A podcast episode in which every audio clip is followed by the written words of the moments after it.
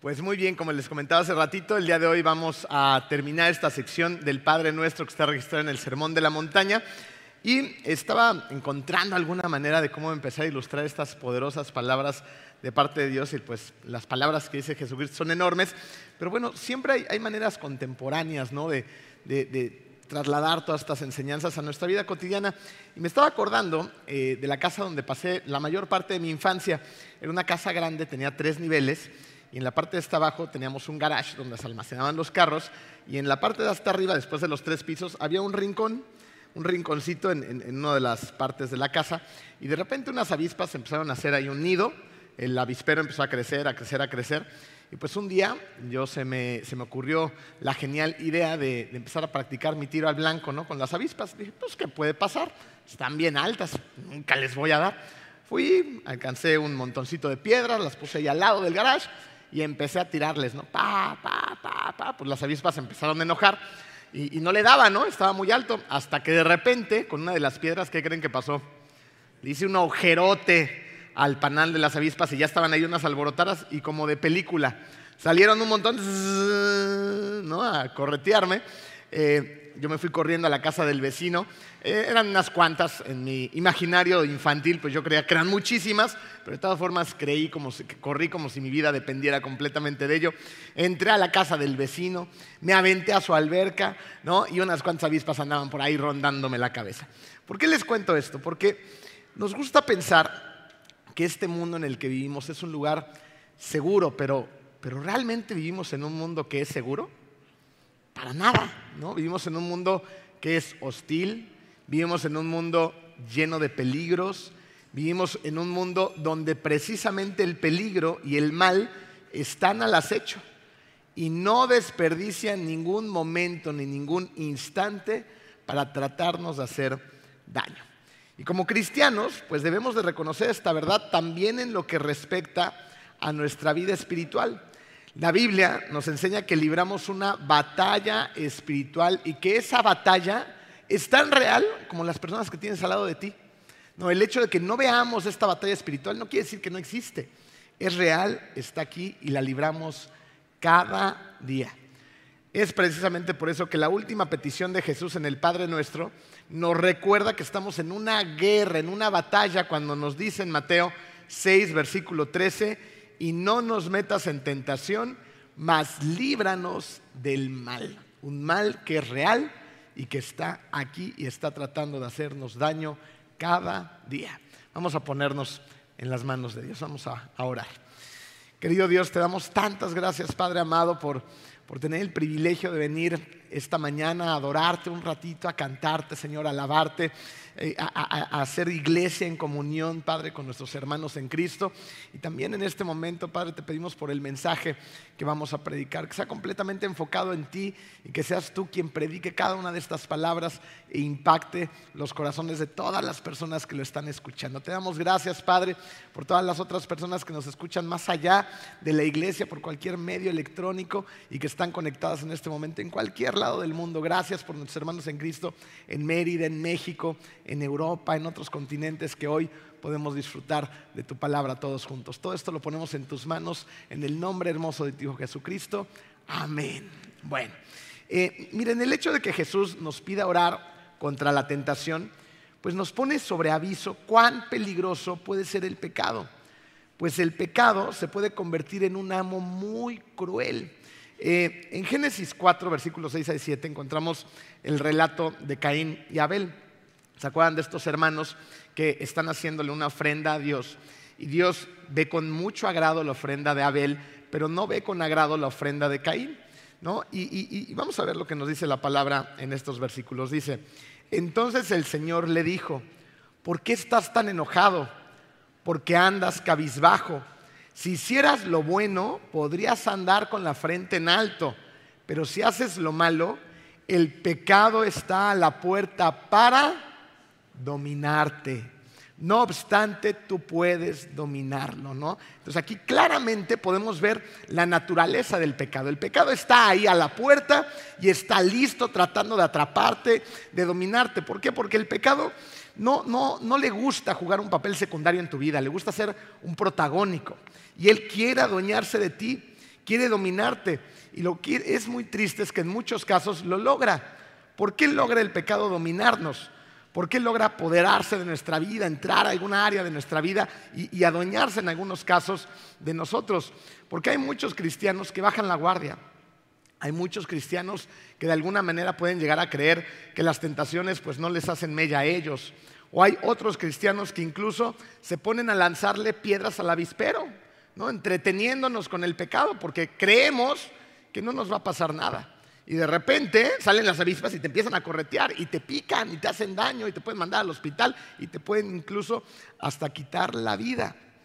Es por eso que la, la petición de ser liberados del pecado y de la tentación es una, es una necesidad que nace del corazón de un hijo de Dios. Y como sus hijos, como sus hijas, debemos de someternos a su gobierno y a su reino, no al dominio del pecado. Por eso esta petición de guerra, cuando dice Jesús, no nos metas en tentación, mas líbranos del mal, es pedir a Dios que vence el poder del pecado a fin de que podamos vivir para ese reino haciendo su voluntad. Pero esta petición también nos va a recordar otras áreas importantes. Fíjense, inciso A en su programa. Debemos reconocer que las tentaciones son una amenaza real y cotidiana. Es una amenaza que está aquí con la que lidiamos cada día. Y hay algo peligroso en la vida de los cristianos, que es creer que de algún modo somos inmunes a la tentación. De hecho, ignorar los peligros de la tentación deja ver una mala interpretación del Evangelio. En el Evangelio, cuando nos sumergimos en, esas palabras, en esta vida, en el carácter de Jesucristo, cuando lo conocemos a Él a través de la palabra, podemos empezar a reconocer de una manera muy clara la decadencia de tu corazón y de mi corazón. Podemos empezar a ver lo mal que estamos. Podemos empezar a reconocer que somos egoístas, que somos egocéntricos, que somos chismosos, que somos lujuriosos, que somos personas caídas y que necesitamos de un Salvador, de un Redentor que venga a nuestra vida y nos salve, porque nosotros no nos podemos salvar por nosotros mismos. En el Evangelio reconocemos que hay un amor tan profundo por parte del Señor que estuvo dispuesto a enviar a su único hijo a pagar un precio altísimo por amor a ti. Nos damos cuenta que sin su gracia no somos nada, sin su gracia no podemos ser salvos. Necesitamos depender de Él y del sacrificio en su propio Hijo Jesucristo para poder tener acceso a esa vida eterna y a esa relación tan, tan importante con nuestro Padre Celestial. Si nosotros llegamos a creer que de algún modo estamos exentos de la lucha contra la tentación, lo que hemos hecho es sobreestimar nuestra condición espiritual y también subestimamos nuestra necesidad de la gracia de Dios. El pecado es real, la tentación es real y necesitamos de nuestro Padre que nos libre de esta tentación. Inciso B. Esta petición también nos recuerda nuestra incapacidad para vencer la tentación con nuestras propias fuerzas. Con nuestras propias fuerzas no podemos. La mayoría de nosotros sabemos que nuestra fuerza de voluntad no es tan fuerte como quisiéramos creer, ¿no es así? A ver, vamos a hacer un experimento social muy rápido. ¿Quién de ustedes se ha propuesto hacer dieta este año y la dieta ya, ya fue? Levanten sus manos, sean valientes. ¿No? En el gimnasio, algunos también. En el inglés, ¿no? En el ahorro, bueno, en lo que le pongamos, ¿no? Si hacemos una encuesta más rápido, todos terminamos levantando la mano de una manera u otra, ¿no? Todos sabemos lo débiles que pueden ser nuestras intenciones, ¿no es así? Cuando nos esforzamos por alcanzar nuestras metas por pura fuerza de voluntad, ¿saben de qué nos damos cuenta?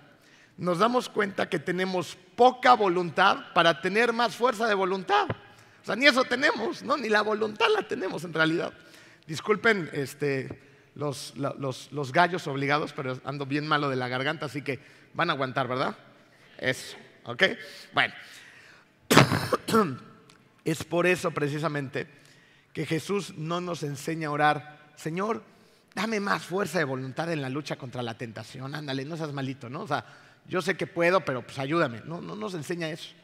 Él lo que sí nos enseña es a pedir la intervención de Dios en nuestras vidas para librarnos del mal. La intervención de Dios. Fíjense, estas palabras, ¿qué expresan?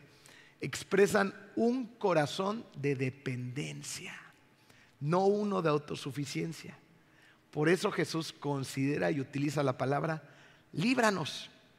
O sea, la palabra líbranos es, es una palabra muy profunda. Imagínate que tú estás en una situación muy compleja, en la cual necesitas ser rescatado, necesitas ser salvado, necesitas ayuda. ¿no? Y gritas esta palabra, líbrame Señor, dame libertad, dame lo que no tengo, dame la capacidad que yo no tengo, pero tú sí, necesito que me libres de esta situación, necesito que me libres de esta tentación, necesito que me libres de este pecado. Esto es una especie de, de desesperación la que expresa esta palabra. Es una especie de incapacidad, no de autosuficiencia. Esta palabra nos enseña que solo por la gracia de Dios podemos vencer las tentaciones del mundo, la maldad de nuestros corazones, esos corazones caídos, carnales que tenemos. Y de esta manera, por esa libertad que nos ofrece Jesús, también podemos ser libres del poder del mismísimo Satanás y de sus secuaces.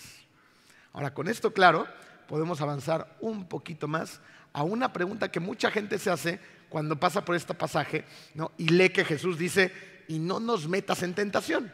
Algunas personas se podrán preguntar, entonces Dios nos mete en tentación porque aquí pues parece que eso dice, ¿no? pero no es para nada así. Podría parecer en el Padre nuestro que se nos da a entender que Dios nos mete en tentación. Sin embargo, vayamos a Santiago 1.13 para ver qué nos dice la misma palabra de Dios. La palabra de Dios se contesta a sí misma y esto es maravilloso. Dice así, que nadie al ser tentado diga, es Dios quien me tienta, porque Dios no puede ser tentado por el mal, ni tampoco tienta Él a quién, a nadie. ¿Se dan cuenta? Es clarísimo. Aquí Santiago no dejó lugar a dudas, no es como un claroscuro, dice, Dios no puede ser tentado por el mal, Él es inmune por completo. Y además, Él no va a tentar a nadie. Fíjense, el Señor no va a exigir nuestra santidad, y al mismo tiempo nos va a tratar de hacer fracasar en el proceso. O sea, Dios no es un padre que es mala onda, ¿no? Y te va a llevar a la orillita del pecado para que ver si te resbalas o te caes en él y te embarras. Él no es así, no es su naturaleza, no hace eso, porque Él nos ama, Él quiere que triunfes sobre la tentación, Él quiere que salgas adelante, Él quiere que la venzas. Por lo tanto, cuando ora Jesús, no nos metas en tentación, no le está pidiendo a Dios que actúe de manera contraria a su naturaleza, sino todo lo contrario que actúe de acuerdo a su santidad. ¿Ok? Sin embargo, debemos reconocer que si Dios nunca nos tienta, lo que sí hace es ponernos a prueba. Hay una diferencia en esto. ¿Para qué nos pone a prueba? Nos pone a prueba con el propósito de fortalecer nuestra fe. Vamos nuevamente a Santiago, pero ahora al versículo 2 y 4 del capítulo 1. Dice Santiago, hermanos míos, considérense muy dichosos cuando tengan que enfrentarse con diversas pruebas. A ver, vamos a dar una pausa rápidamente. Generalmente, ¿qué hacemos cuando llegan las pruebas, las pruebas duras de la vida? Dices, gracias Señor por esta prueba, me siento muy dichoso. ¿No? ¿Qué hacemos? Ay, nanita. ¿No? ¿Por qué Señor esta prueba? ¿Por qué esta enfermedad? ¿Por qué esta crisis? ¿Por qué el COVID? ¿Por qué lo que sea? ¿No? y lo que queremos es huir de la prueba. Bueno, aquí la palabra te está diciendo, considérate muy dichoso. Versículo 3, pues ya saben que la prueba de su fe produce perseverancia, ¿no? Cuando nuestra fe es probada y salimos adelante, entonces esto va a producir disciplina, constancia, perseverancia. Y la perseverancia debe llevar a feliz término la obra para que sean perfectos e íntegros sin que les falte nada. Entonces, imagínense que llegue la prueba a tu vida, ¿no? Y que tú vayas a la palabra de Dios y vayas a versículos como estos y digas, a ver, ya llegó la prueba. ¿No? Échenmela porque yo de aquí tomado de la mano de mi Padre Celestial voy a aprovechar esta prueba, voy a sentir hasta dicha en medio de ella, voy a salir íntegro de esta, fortalecido en la fe. Dios me va a pulir, Dios me va a sacar de aquí cambiado y transformado y vamos a salir mejor que antes. ¿No? ¿No sería una gran diferencia cuando llegan las pruebas a tu vida? Simplemente cambiar de óptica, cambiar de perspectiva. Sacaríamos mucho mayor provecho de ellas y podríamos salir verdaderamente transformados y cambiados para la prueba que siga. Porque no tenemos una prueba nada más, ¿no es así? Tenemos prueba tras prueba. Dios nos prueba pero no nos tienta. Y lo que sí hacemos es que a veces podemos confundir las pruebas de Dios con las tentaciones. ¿Saben por qué hacemos esto? Porque nuestro corazón usa las circunstancias difíciles como un pretexto para pecar. Esto es lo que sí sucede. Fíjense, la diferencia entre una prueba y una tentación es la siguiente. Pongan mucha atención. Una prueba es una circunstancia, una situación difícil que Dios permite en nuestra vida. ¿Ok? Ahora, una tentación es una invitación abierta a pecar. Es alentar a alguien a participar en algo que es contrario a lo que Dios le agrada. ¿Ven la diferencia? Hay una diferencia abismal entre una cosa y otra. ¿Esto qué nos recuerda? Nos recuerda que Dios no nos ha llamado a una vida fácil, no nos ha llamado a esto. Nos ha llamado a una vida llena de pruebas, luchas y de victorias en Cristo. En esta vida vamos a tener muchas luchas y muchas pruebas, pero por medio de Él vamos a tener también muchas victorias en Cristo Jesús. Ahora, vamos a ver cuál es la fuente de la tentación. Primera de Corintios 10:13. Ustedes no han sufrido ninguna tentación que no sea común al género humano, ninguna. Pero Dios es fiel y no permitirá que ustedes sean tentados más allá de lo que puedan aguantar. Más bien, cuando llegue la tentación, Él les dará también una salida a fin de que puedan resistir. ¿Se acuerdan de esta maravillosa historia de José el Soñador? Cuando ya ha sido vendido y está en la casa de Potifar. ¿Se acuerdan quién anda detrás de sus huesitos? ¿No? La esposa de Potifar. Hay algunas versiones que yo he leído de algunos estudiosos bíblicos que creen por las condiciones del puesto de Potifar, por la cantidad de poder y dinero que tenía y porque cómo se manejaba la sociedad en aquel entonces, que la esposa de Potifar era una mujer así exuberante, ¿no? Entonces José era un chavo con la hormona alterado y estaba siendo tentado. ¿Ok? ¿Tentado con qué? Pues con tener relaciones. Potifar se iba a trabajar, la casa estaba a su cargo y la mujer de Potifar pues le andaba tirando el perro todo el tiempo, ¿no? A este muchacho. Llega un momento en que José ¿no? encuentra una salida. Pues bien, no han sufrido ninguna tentación que no sea como una género humano. Y Dios es tan fiel que siempre habrá una salida. No te va a dejar atrapado. Yo no sé si aventó por la ventana, por la puerta, si es un hueco en el techo o qué habrá hecho, pero lo que sí sabemos es que salió corriendo de esa casa. Corriendo. Y eso es lo que tenemos que hacer con la tentación. Con la tentación no nos podemos entretener, no podemos jugar a ser los valientes. Tenemos que salir corriendo de esta, tenemos que huir. Y no podemos decir, ay, no, es que yo ya no soy tentado con eso, ya lo superé. Ajá. ¿No? ¿Cuántas veces hemos dicho eso y terminamos cayendo? O dentro de nuestro corazón, realmente dentro de nuestro corazón, eso no ha sido superado. ¿Cuántas veces? ¿Se identifican conmigo? Porque a mí me ha pasado más de una. Fíjense, eh, tú podrías decir, es que, Emilio, Tú no conoces las tentaciones con las que yo lidio. Son tentaciones muy, muy especiales. Haz de cuenta que me diseñaron un traje a la medida. Pero ¿qué crees? Lamento desilusionarte con esto. No eres tan especial como para que te hayan diseñado tentaciones especiales. No, todos somos más parecidos de lo que nos gusta aceptar o de lo que sabemos. Nos parecemos un montón. Fíjense, en el desayuno de caballeros eh, esta ocasión nos tocó llevar un libro que se llama La batalla de cada hombre. ¿no? el título es muy revelador, porque es la batalla de todos los hombres. Para unos será una batalla más fuerte, para unos a lo mejor no es tan dura, pero es de todos. ¿Saben cuál es esa batalla? Según este libro, la lujuria. ¿No? ¿Sí es cierto, hombres? Eh, los valientes contestaron que sí. Y los otros, sí, también. O sea, sí, esa es, la batalla de los hombres, la lujuria. Entre muchas otras batallas más, pero esta es una que se destaca entre nosotros, ¿no? Como, género. Eh, ayer me fui a comer con mi esposa y estábamos platicando del estudio este, y, de lo que ha ido ocurriendo a través de este tiempo. ¿no? La verdad es que cuando empezamos con este libro, eh, eh, Marco y yo y otras personas que, que, damos el estudio estábamos con la duda, ¿no? Dijimos, bueno, este libro o, o, hace que el grupo se disminuya, o lo mantiene o lo incrementa, ¿no? Entonces, precisamente por, el tema y porque es a veces, pues te da pena esto, el otro, pero una vez que los ves hablando todos en las mesas, algunos llorando, otros sincerándose, otros que decías, no hombre, ¿este cómo? Pues ese también, Y el grupo va creciendo y va creciendo y va creciendo, efectivamente es la batalla de cada hombre. Y platicaba con mi esposa y decía mi esposa, nosotros como mujeres, yo considero que nosotros en, generalidad no tenemos ese problema de la lujuria, pero ¿qué tal con la envidia y con el chisme? O sea, como mujeres es un tema muchísimo más fuerte para nosotros como género. ¿Tiene razón mi esposa?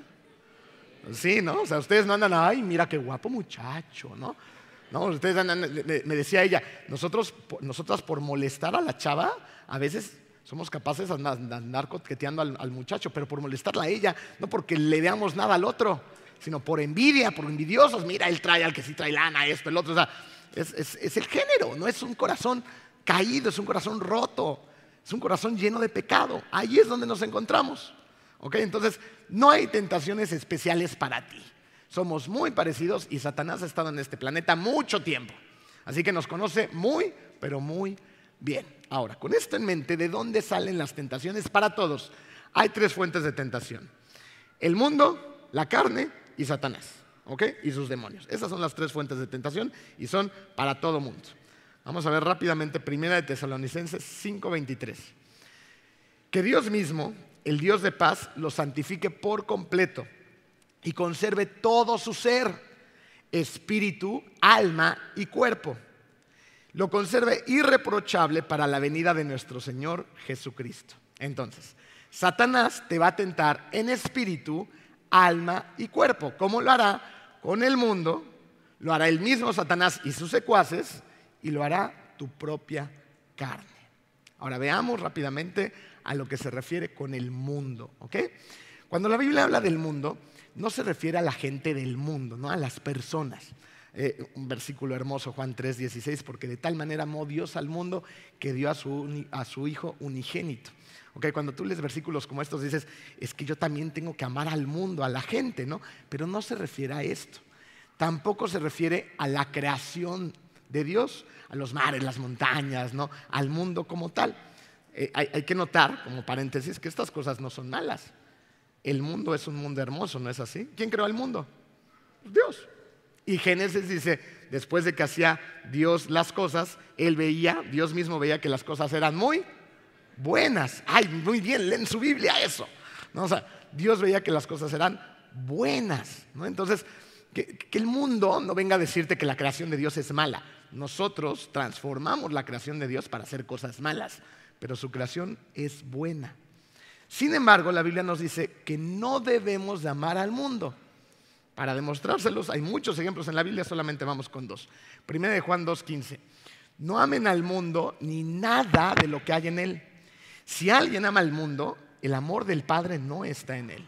Santiago 4.4. ¿No saben que la amistad con el mundo es enemistad con Dios? Si alguien quiere ser amigo del mundo, se vuelve enemigo de Dios. Entonces, si no es la gente del mundo, ni tampoco es el planeta, ¿no? O sea, la creación de Dios, ¿A qué se refiere la Biblia cuando está tratando el punto del el mundo?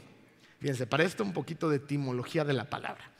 La palabra mundo proviene de la palabra griega cosmos. ¿Qué significa cosmos? Cosmos significa un sistema, un orden. A este sistema la Biblia lo llama mundo. Y es a este sistema al que no debemos llamar, al sistema del mundo. ¿Ok? Vamos a ilustrar esto para entenderlo un poquito mejor.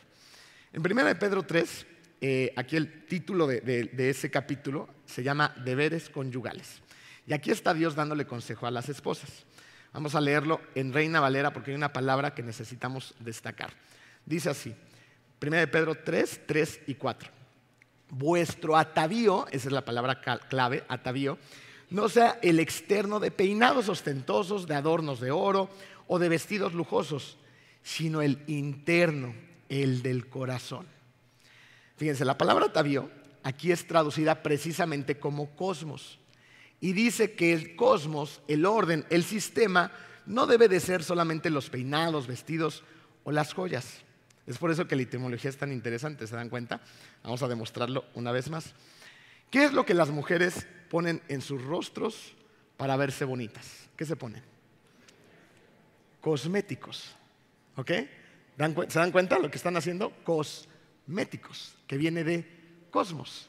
O sea, lo que están tratando de hacer es poner su rostro en orden, en cierto orden.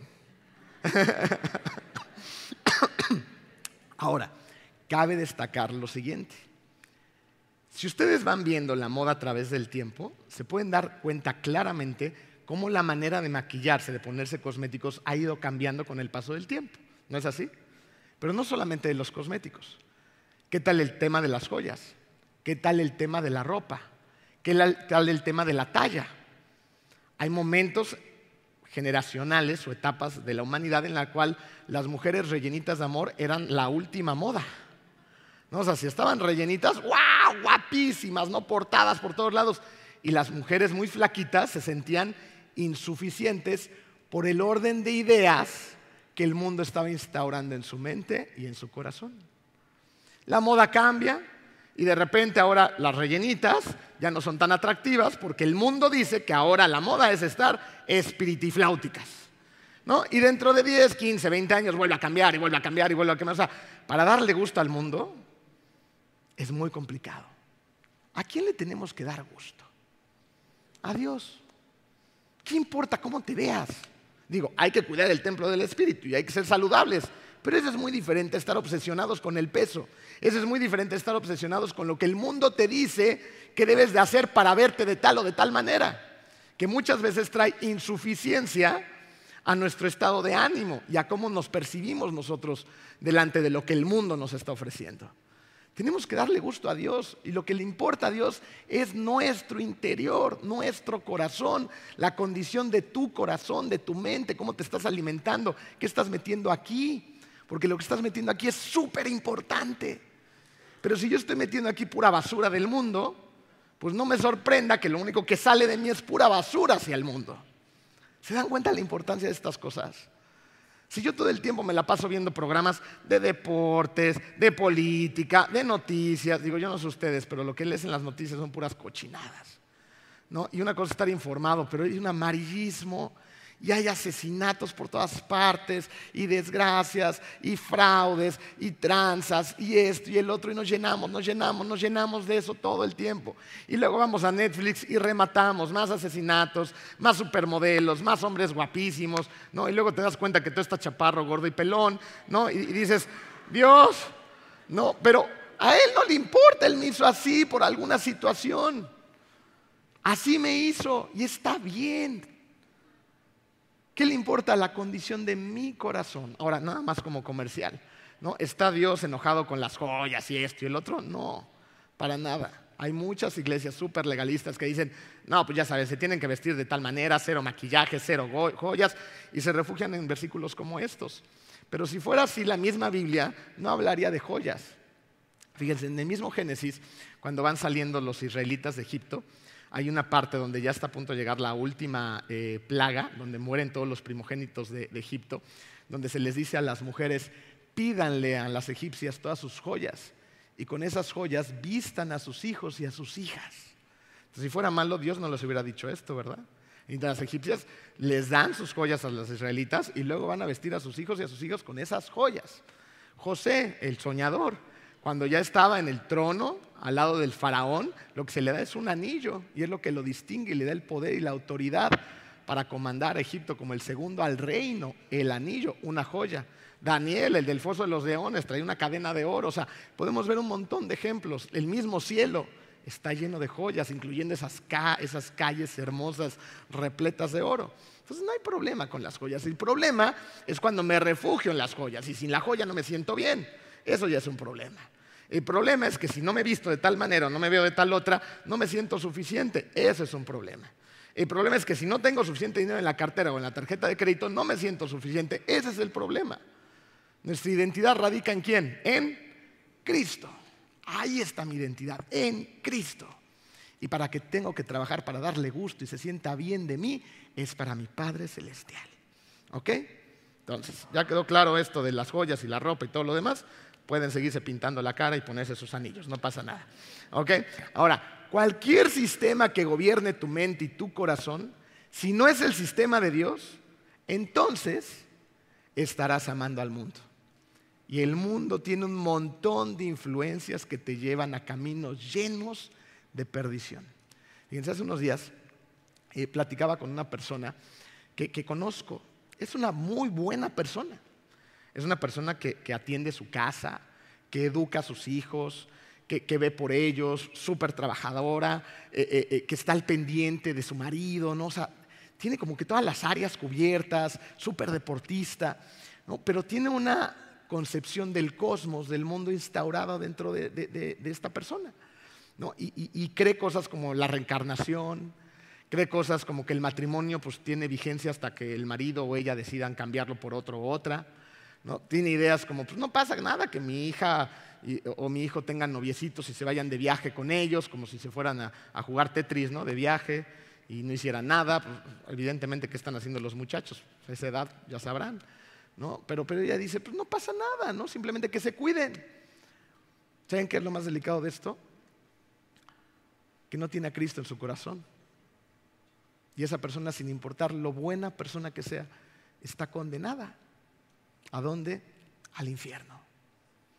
Eso es lo que dice la palabra de Dios. Y es bien duro, porque hay personas muy buenas que tú quieres, pero mientras ese cosmos esté instaurado en su, en su mente, en su corazón, están perdidos, están perdidas.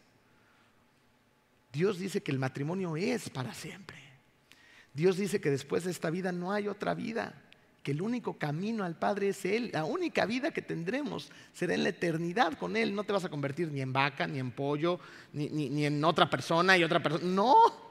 Esas son ideas revueltas que el mundo instaura en tu mente y tú las lees un día o te las cuenta alguien que suena medio convincente y si no tienes a Cristo en tu corazón, las crees un tiempo y luego en otra y luego en otra y luego traes un desorden que lo vas heredando a tus hijos. Y luego tus hijos están igual o más perdidos que tú. Bueno, y no están, tan perdidos. Si no tienes a Cristo en tu corazón, estás perdido. Ese es el llamado. El mundo es el enemigo externo y trata de contaminarte, de llenarte, de ensuciarte la mente. Decirte simplemente sea una buena persona. Con eso, con eso no es suficiente. No es suficiente. El único camino al Padre es Jesucristo. No hay otro. No hay otro. Sin Él estamos perdidos. Y tenemos que estar muy atentos, porque también como cristianos, muchas veces esas influencias nos empiezan a distraer del mundo. Porque hay cristianos que de veras, bueno, o cristinos que creen cada cosa. Y dices, ¿cómo? ¿Qué dice la palabra? La palabra es la palabra y es lo único que debe de ser la fuente de información fidedigna para llevar a cabo nuestra vida. Sin importar las corrientes que el mundo te ofrezca aguas con esta tentación externa. Pero también tenemos otras tentaciones, ¿no? Unas tentaciones internas, la carne. Fíjense, la Biblia no se refiere a la carne como los músculos y los tejidos ¿no? que tenemos encima de nosotros. Veamos qué nos dice Gálatas 5:17. Porque esta, está hablando de la carne, desea lo que es contrario al espíritu y a su vez el espíritu desea lo que es contrario a ella. Los dos se oponen entre sí, de modo que ustedes no pueden hacer lo que quieren. ¿Qué quiere decir la carne? Lo que quiere decir es que dentro de nosotros hay una predisposición hereditaria para pecar. Gracias Adán, gracias Eva. ¿no? Nos la han ido heredando generación tras generación tras generación y nosotros la seguimos heredando. ¿Se acuerdan cuando tenían niños chiquitos? Tú los enseñabas a ser niños amorosos, niños honestos, niños eh, eh, eh, íntegros y de repente nadie le enseñó a decir mentiras y el niño te estaba diciendo, no, me comí esto con la boca llena de chocolate. ¿Sí o no? Yo no pegué y el hermanito, no. O sea, somos mala onda desde que nacemos. nuestra condición es una condición pecaminosa. La Biblia llama esto una predisposición de pecado, lo llama la carne. Y hay gente muy simpática que después de cometer un pecado siempre le echa la culpa al diablo. ¿no? Y dice, es que, es que Satanás me hizo hacerlo. Pero aquí vamos a encontrar algo que te puede sorprender. Satanás no te puede hacer pecar. ¿Cómo la ven? Satanás te puede tentar. Es especialista en eso. Pero él no te puede obligar a pecar. Esa decisión la tomas tú. ¿Cuándo? Todo el tiempo. Tú tomas esa decisión. Él usa tu carne para que peques. Fíjense, hay una historia de un niño que un día le dijo una grosería a su hermana, pero no nada más le dijo la grosería, agarró un palo y le dio un palazo y después le escupió en la cara. Entonces llega la mamá a ver todo lo que pasó, le dice la hermanita lo que sucedió, y la mamá dice, pero si tú eres un santo, mijito, Seguramente el diablo te, te obligó a hacer eso. Y pues el niño se acomodó, ¿no? Y dijo, sí, mamá, fue el diablo. El diablo me hizo decirle una grosería. También me hizo agarrar un palo y pegarle a mi hermana. Pero la idea de escupirle en la cara fue solamente mía. esa es la realidad. ¿no? Somos muy creativos y tenemos muchas ideas para pecar. ¿Por qué? Por esa carne, por esa predisposición dentro de nosotros. Y vamos a pecar con la influencia de Satanás o sin su influencia. Satanás está al acecho como un león rugiente. Pero yo me imagino que habrá algunos casos en los que Satanás ya ni se esfuerza tanto, ¿no? Dice, mira, este solito. No tenemos ni siquiera que irle a poner tentación solito, agarra ritmo. Y se la pasa peque y peque y peque, vámonos por otro que estaba teniendo más resistencia. Esa es la realidad.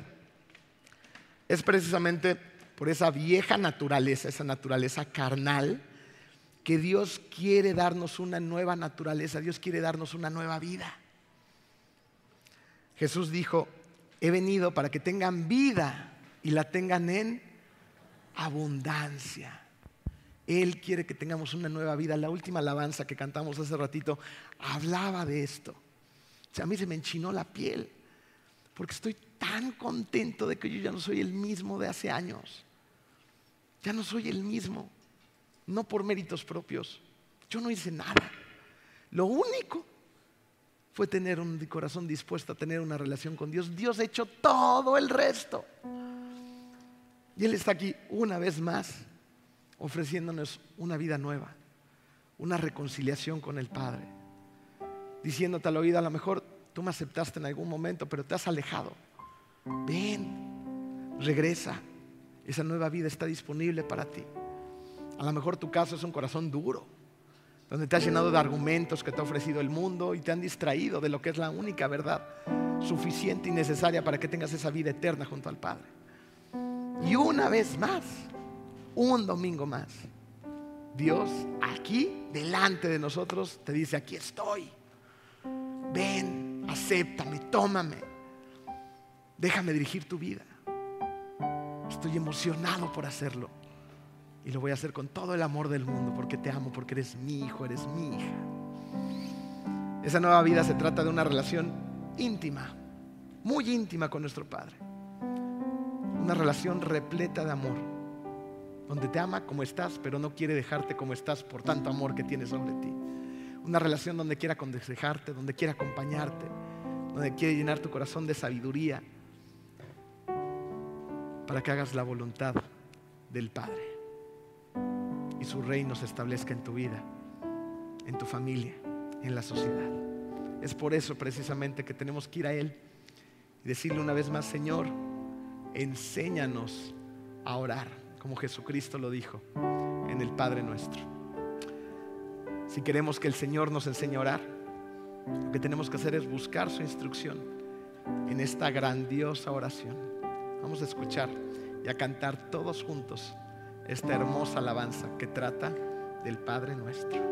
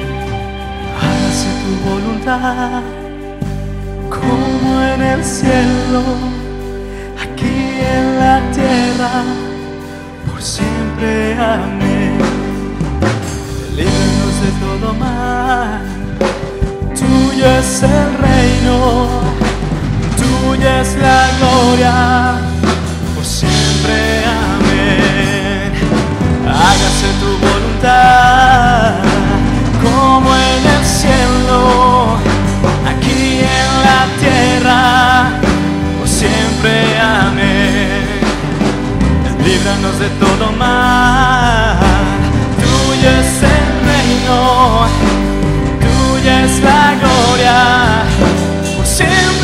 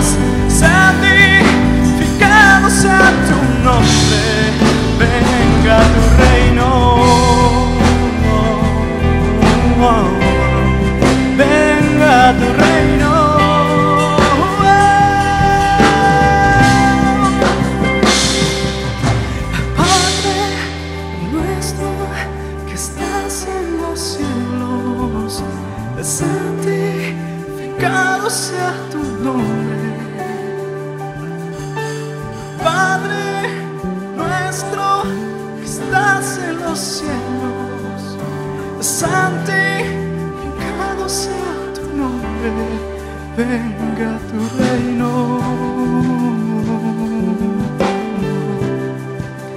Venga tu reino. Yeah, yeah. Venga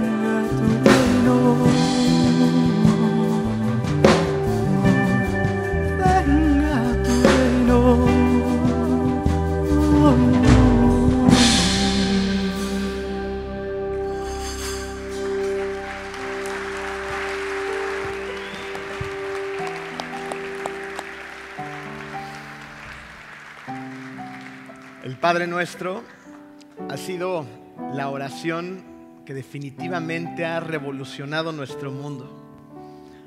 Esta oración, como hemos aprendido a través del Padre Nuestro, es una oración peligrosa, pues hace avanzar el reino de Dios en la tierra. Esta oración es compasiva porque nos enseña a clamar a nuestro Padre y a depender de Él para cubrir cada una de nuestras necesidades. Esta oración es una oración reverente porque nos ha mostrado que no hay nada más sagrado que el nombre de Dios. Y esta oración también es una oración que nos trae buenas noticias porque nos recuerda que Dios perdona el pecado y que tiene todo el poder para no dejarnos caer en la tentación, así como librarnos del poder de las tinieblas. Vayamos cada día en oración buscando todo esto en nuestra relación con nuestro Padre. Vayamos con constancia, vayamos con pasión, vayamos con fervor a estas palabras pidiendo, Padre, enséñanos a orar. Les voy a pedir que todos se pongan de pie y que todos juntos oremos el Padre nuestro. Padre nuestro que estás en el cielo, santificado sea tu nombre. Venga tu reino, hágase tu voluntad en la tierra como en el cielo. Danos hoy nuestro pan cotidiano. Perdónanos nuestras ofensas como también nosotros hemos perdonado a nuestros ofensores. Y no nos dejes caer en tentación, sino líbranos del mal. En el nombre hermoso de tu Hijo Jesucristo. Amén. Que tengan buen día.